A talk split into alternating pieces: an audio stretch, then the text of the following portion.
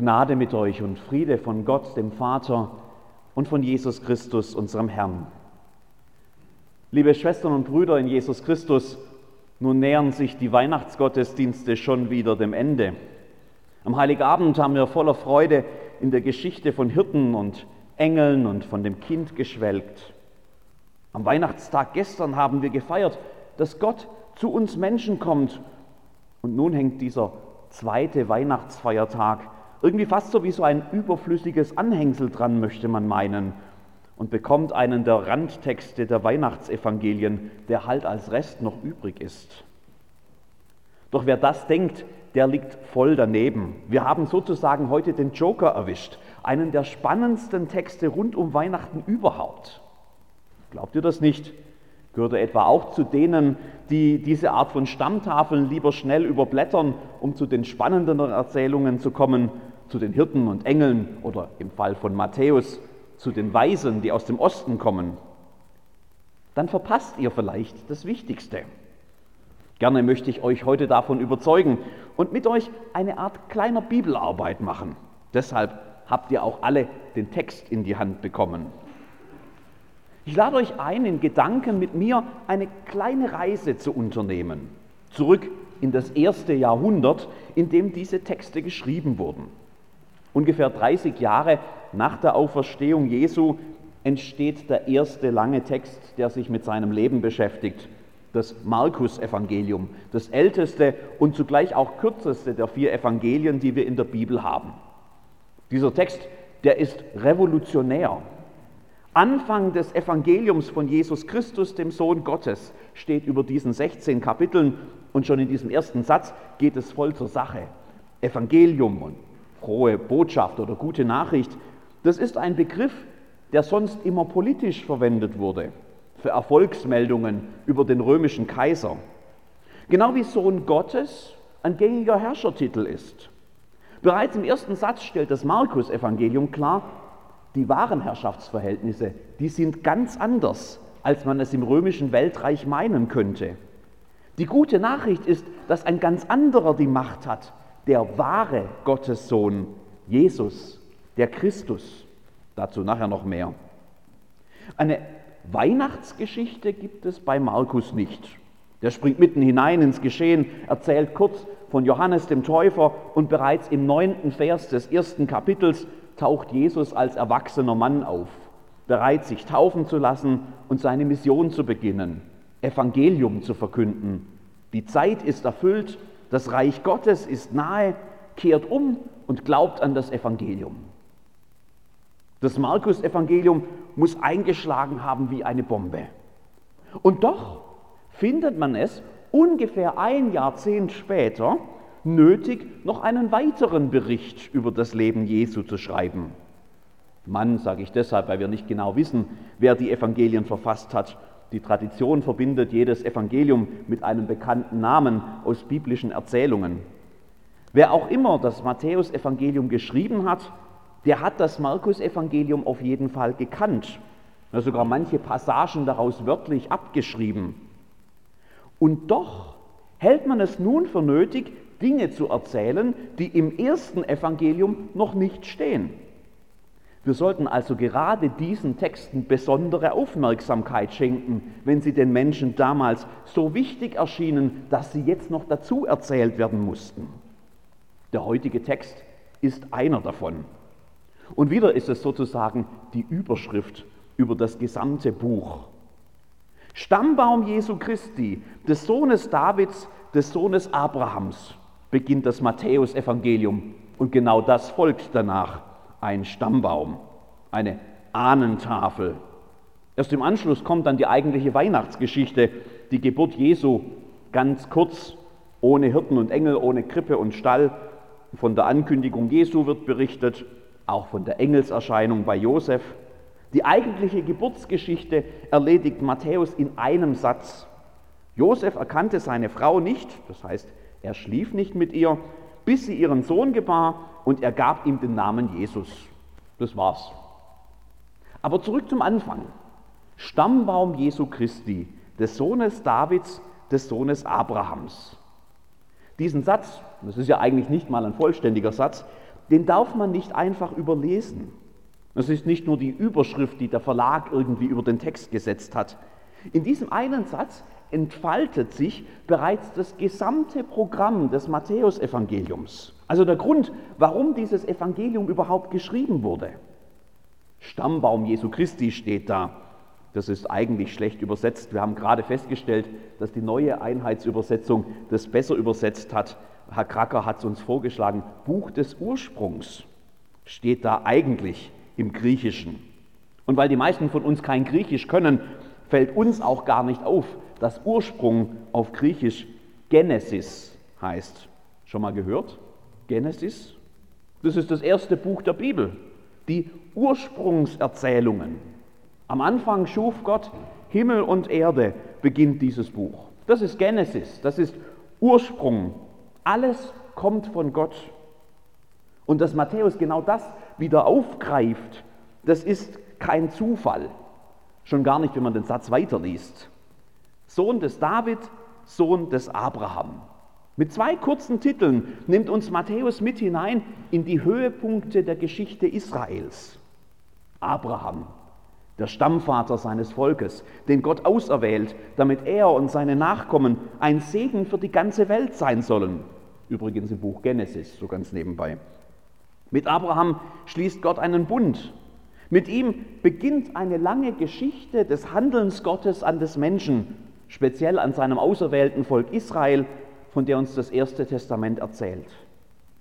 Abraham verspricht Gott ein Land für seine Nachkommen. In dem Landstrich, der damals Kanaan heißt. Abraham bekommt davon selbst nichts mehr mit. Die Geschichte, die zieht sich noch über Jahrhunderte. Erst einmal befinden sich Abrahams Nachkommen in einem fremden Land, in Ägypten, wo sie unterdrückte Sklaven sind.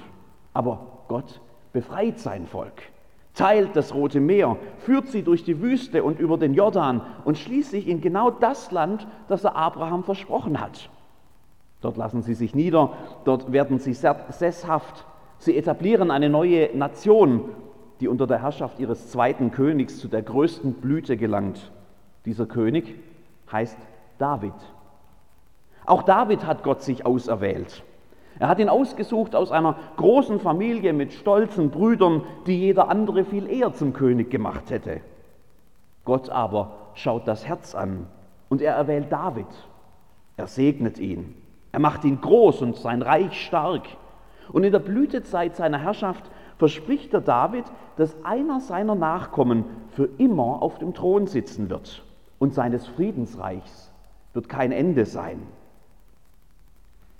Sohn des David, Sohn des Abraham. Beginnt ihr zu ahnen, was Matthäus hier tut?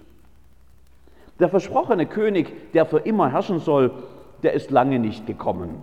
Generationen haben auf ihn gewartet. Jahrhunderte vergingen.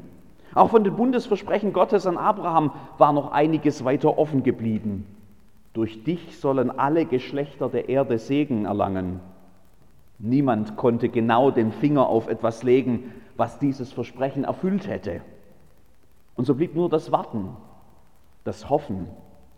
Der Glaube, dass Gott jemanden senden würde, der alles erfüllt. Der Verheißene, der Gesalbte Gottes, Hamashia auf Hebräisch und auf Griechisch in der damaligen Weltsprache Ho Christos, Christus das Buch des Ursprungs von Jesus, dem Christus, dem Sohn Davids, dem Sohn Abrahams. So beginnt das Matthäusevangelium. Dämmert euch langsam, was in diesem einen Satz schon drinsteckt? In wenigen Worten hat Matthäus es geschafft, den Ursprung der Welt und die gesamte Verheißungsgeschichte Israels über Abraham und David bis zum versprochenen Messias auf eine Person zu beziehen, auf Jesus. Genau darum geht es in seinem Buch. Und die folgenden Verse bauen das ganz plastisch auf. In drei Abschnitten erzählt das, erzählt das Evangelium die Vorväter Jesu von Abraham an auf. Dabei wird durchaus der eine oder andere, der nicht so wichtig scheint, übersprungen, um den Stammbaum an, am Ende als ein sorgfältig ausgeklügeltes System präsentieren zu können. Im Ganzen, schreibt Matthäus, sind es also von Abraham bis David 14 Generationen von David bis zur babylonischen Gefangenschaft 14 Generationen und von der babylonischen Gefangenschaft bis zu Christus 14 Generationen. Man könnte jetzt viel über diese Zahl 14 sagen. Im Hebräischen, in der Sprache Israels, da gibt es keine unterschiedlichen Zeichen für Buchstaben und Zahlen. Ähm, jeder Buchstabe hat auch einen Zahlenwert und man addiert dann einfach so eine Reihe von Buchstaben auf. Es gibt verschiedene Arten, wie man dabei auf 14 kommen könnte, aber eine sticht heraus. Dalet, Waf, Dalet. 4 plus 6 plus 4. Oder als hebräisches Wort gelesen, David. Kein Zufall an dieser Stelle. Gott hat einen ganz genauen Plan, will Matthäus sagen. Gott hat sich das alles präzise ausgedacht. Und das Ende des Plans, das Ergebnis, der Erfolg des Plans ist Jesus. Man kann sich noch einmal die Abschnitte des Stammbaums anschauen, die Matthäus hier aufzählt. Von Abraham bis David, die Zeit des Hoffens auf das versprochene Land, auf das Erbteil, das Gott zugesagt hatte. Ägypten steckt da drin und Mose und die ganze Erfolgsgeschichte, wie Gott seinem Volk eine Heimat gibt. Von David bis zur Gefangenschaft in Babylon, die genau gegenteilige Bewegung, der Absturz des Gottesvolks, das sich um seinen Gott nicht mehr schert, das eigenen Interessen und eigenen politischen Überzeugungen und selbstgemachten Göttern hinterherläuft und das am Ende das verheißene Land verlassen muss. Der Tiefpunkt der Geschichte Israels. Ein absolut einschneidendes Erlebnis. Fast alle Texte der hebräischen Bibel sind von dieser Perspektive her geschrieben worden, aus der Zerbruchserfahrung von Menschen, die ihren Glauben und ihr Land verloren hatten. Was wir in Geschichte dort lesen, das sind Erklärungsversuche, wie es dazu kommen konnte. Und dazwischen immer wieder Hoffnung. Hoffnung, dass es doch noch anders wird. Hoffnung, dass Gott seine Treue auch einem untreuen Volk gegenüber halten würde, dass seine Versprechen an Abraham und David immer noch gelten. Hoffnung auf das Eingreifen Gottes, darauf, dass das Blatt sich wendet. Hoffnung auf den Messias. Der dritte Abschnitt des Stammbaums von der babylonischen Gefangenschaft bis, ja eben bis Jesus. Jesus, der Christus, der Sohn Abrahams und Davids, Jesus steht am Ende dieser Geschichte. Matthäus zeigt deutlich, dass er nicht einfach ein weiterer in dieser langen Reihe ist. Engel kündigen ihn an. Er komme vom Heiligen Geist. Er werde Israel erlösen von ihren Sünden. Mit anderen Worten, von genau dem, ähm, was die Menschen überhaupt in den damaligen Schlamassel gebracht hatte. Jesus ist die Lösung. Und dann im Vers 22 sagt Matthäus etwas, was er im ganzen Verlauf seines Buches immer wieder sagen wird. Dies alles ist geschehen, damit sich erfüllte, was der Herr durch die Propheten gesagt hat. Lasst mich zusammenfassen. Für Matthäus ist Jesus der Höhepunkt der Geschichte, sowohl der Geschichte der Welt als auch der Heilsgeschichte Gottes mit seinem Volk Israel. Alles führt zu ihm hin. Alle Linien laufen bei ihm zusammen.